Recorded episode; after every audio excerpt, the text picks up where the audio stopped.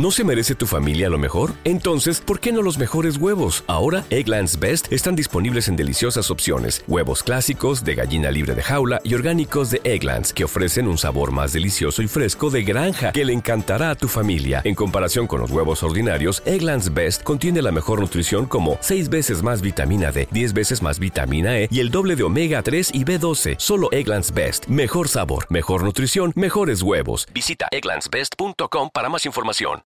Bienvenidos todos a Ciudad Esmeralda, un podcast en el que vamos a hablar de cine, de series y de libros. Mi nombre es Inés y voy a ser la que os va a acompañar a lo largo de estos programas, sin perjuicio de que vengan luego amigos maravillosos engañados también a hablar de estos temas. La verdad es que la idea de hacer un podcast llevaba varios meses rondándome en la cabeza, pero siempre había encontrado una excusa para no llevarlo a cabo. Y el otro día volví a escuchar una frase que me gusta mucho, que dice algo así como, haz lo que puedas con lo que tengas, estés donde estés. Y dije, venga, basta de excusas. Nunca vas a tener de primeras el episodio perfecto, ni vas a tener los conocimientos técnicos de cómo hacer un podcast, ¿no? Así que venga, pues me lanzo.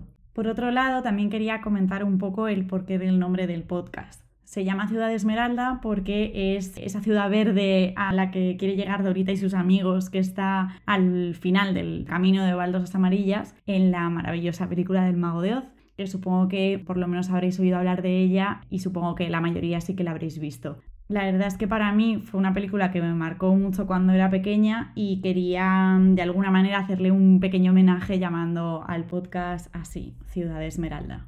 De todas formas, ya os daré la brasa en algún episodio o episodios más, no solamente porque me guste o no la película, sino porque ha sido nombrada la película más influyente de todos los tiempos. De hecho, no hay más que ponerse a pensar un poco en la cantidad de referencias a la película que se hacen o bien en otras películas o en series o incluso en libros o expresiones que utilizamos nosotros, ¿no? Por ejemplo, ahora está muy en boga el se está mejor en casa que en ningún otro sitio, ¿no? Por la situación que, estamos viviendo ahora.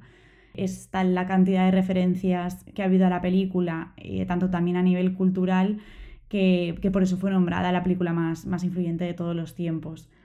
Así que, para no alargarme más con el mago de Oz, que seguro que lo hago en algún otro episodio, vamos al grano. Como es el primer episodio, será un poco más breve de lo normal. Y bueno, sin más dilación, os voy a comentar eh, uno de los libros que me acabo de terminar de leer, que me ha gustado mucho. Se llama Todos quieren a Daisy Jones, de Taylor Jenkins, que edita en español Blackie Books. Ha sido todo un éxito fuera de España, y eh, sobre todo en Estados Unidos, que es donde ocurre pues, eh, toda la historia. Y se lo ha leído hasta Reese Witherspoon, que tiene un club de lectura y, bueno, aparte también una productora y de hecho ha, decidido hacer una serie basada en el libro con, su productora.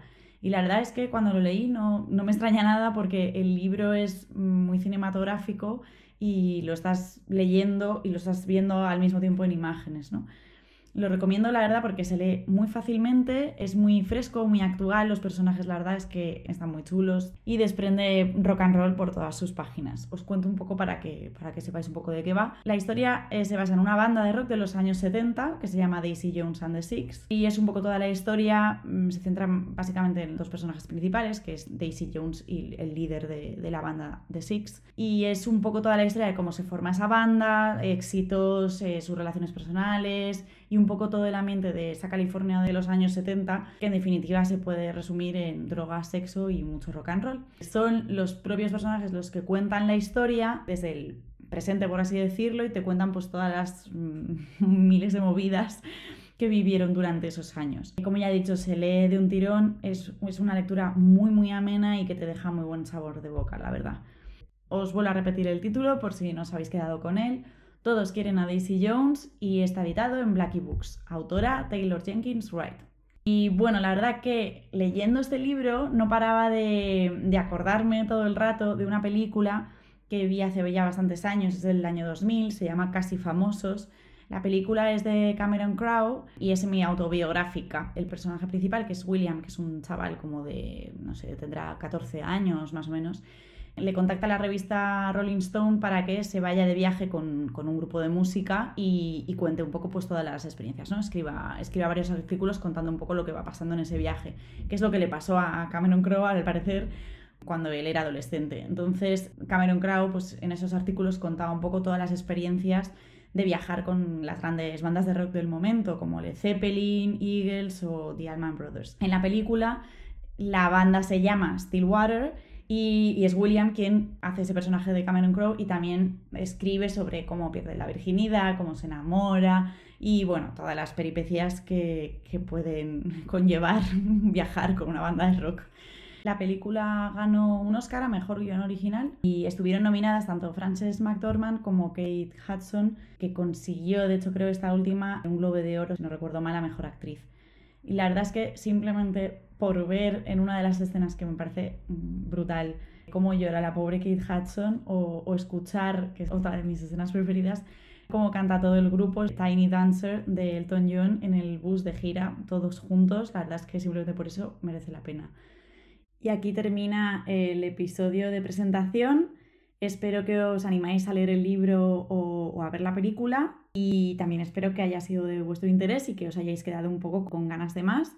En el próximo episodio contaré con la super colaboración de mi amigo Jorge, que el otro día hablando pensamos que como los dos éramos unos auténticos eh, obsesos de las listas, pues qué menos que hacer una lista de recomendaciones totalmente random, sin orden ni concierto, proponiendo tres películas, tres libros y tres series cada uno, que intenta un poco abarcar casi todos los géneros y, un poco que sea para diferentes públicos.